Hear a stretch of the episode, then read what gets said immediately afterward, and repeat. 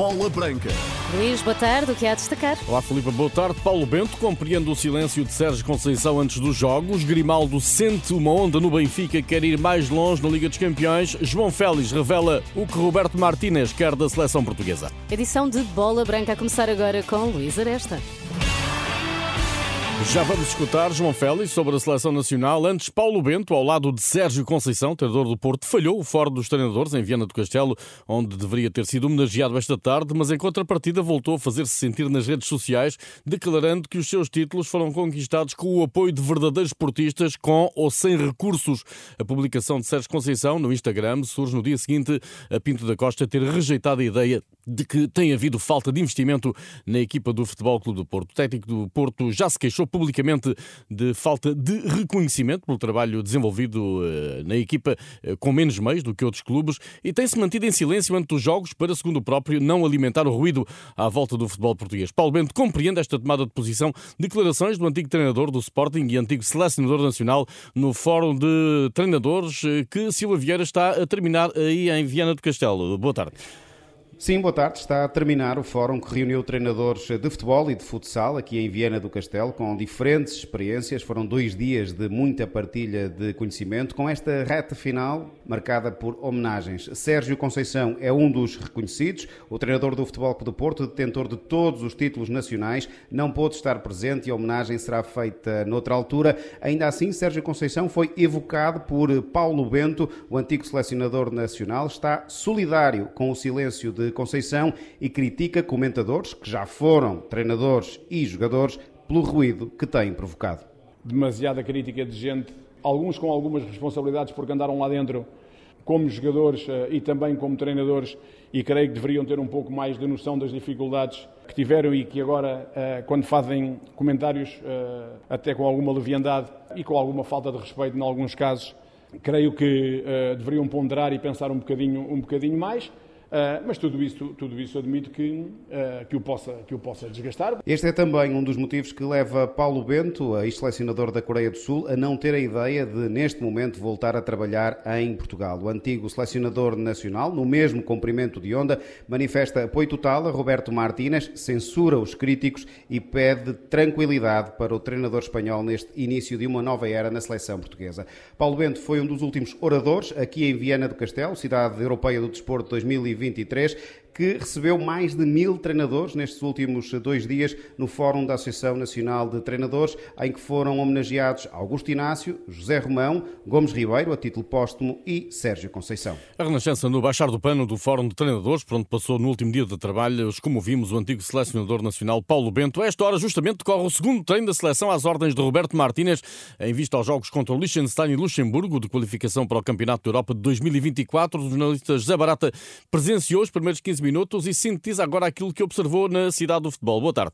Olá Luís, boa tarde. Portugal está na máxima força para preparar a dupla operação contra o Liechtenstein e contra o Luxemburgo, jogos de quinta-feira e de domingo, com os 25 jogadores convocados por Roberto Martínez, recordo já com a saída de Pepe, contou ainda hoje com o guarda-redes do Sub-21, Celton BI, ele que hoje se juntará à comitiva de Sub-21, que também vai realizar dois jogos de preparação. Quanto ao treino da equipa A, o destaque para um aquecimento com alguma corrida e de depois, nos primeiros minutos do primeiro exercício com bola que os jornalistas puderam ver, deu a sensação que se preparava uma saída na defesa com três jogadores, que é um dos formatos em que Roberto Martínez prefere jogar e que gosta de jogar. Vamos ver se será então essa forma que vai defrontar já a formação do Liechtenstein na próxima quinta-feira. De resto, a equipa das esquinas volta a treinar amanhã na cidade do futebol, precisamente à mesma hora, às 5 e meia da tarde. Para já decorre o treino de hoje recordo, com os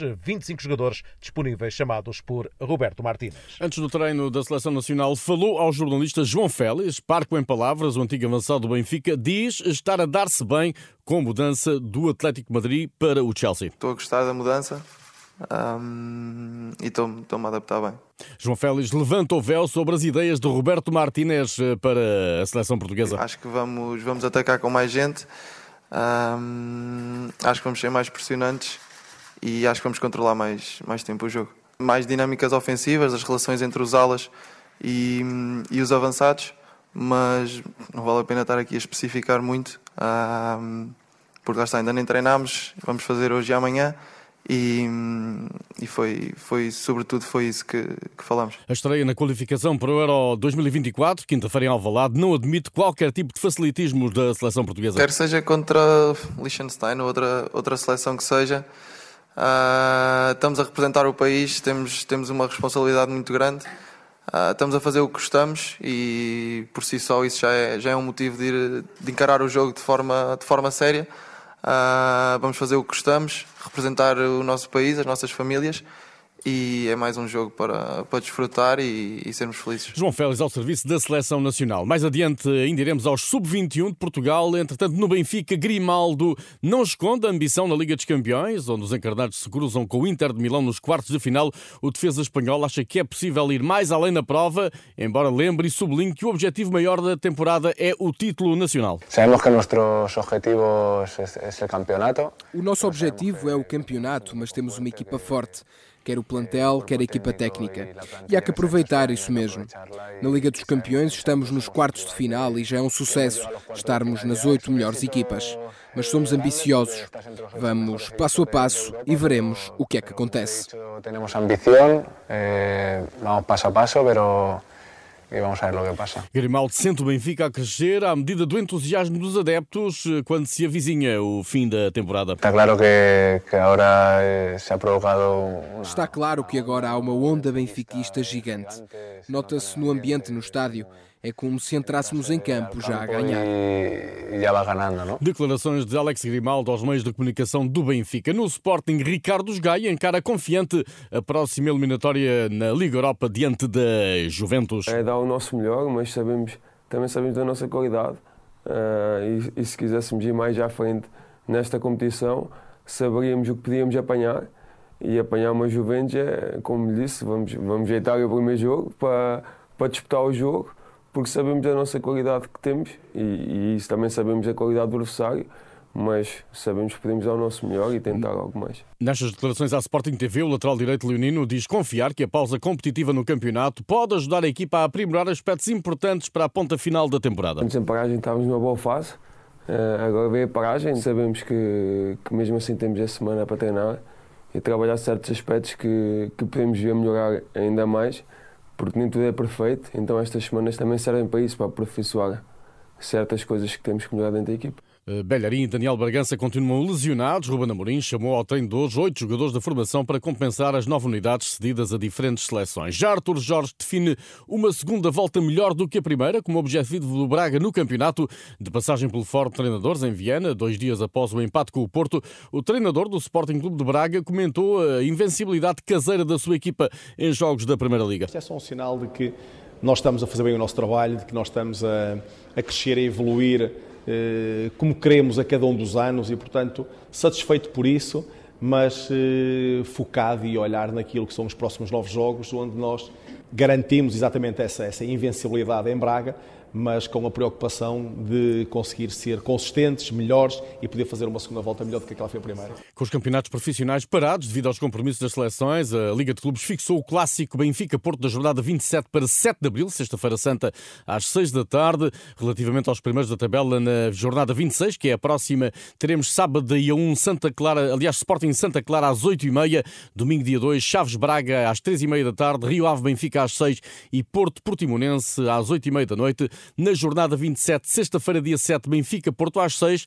sábado, dia 8, Braga, Estoril às 8h30, domingo, dia 9, Casa Pia, Sporting às 6 da tarde. O calendário completo das jornadas de 26 e 27 está disponível em rr.sab.pt na página Bola Branca. De regresso às seleções, os sub-21 preparam na Pova os particulares contra a Roménia e a Noruega. Afonso Souza, formado no Porto, ex-Bessade, foi esta tarde porta-voz dos convocados de Rui Jorge, atualmente no Lech Poznan da Polónia. O médio de 22 anos confessa sentir-se mais jogador. Sim, mais maduro. Acho que sair do país foi importante para mim a nível de, de maturidade.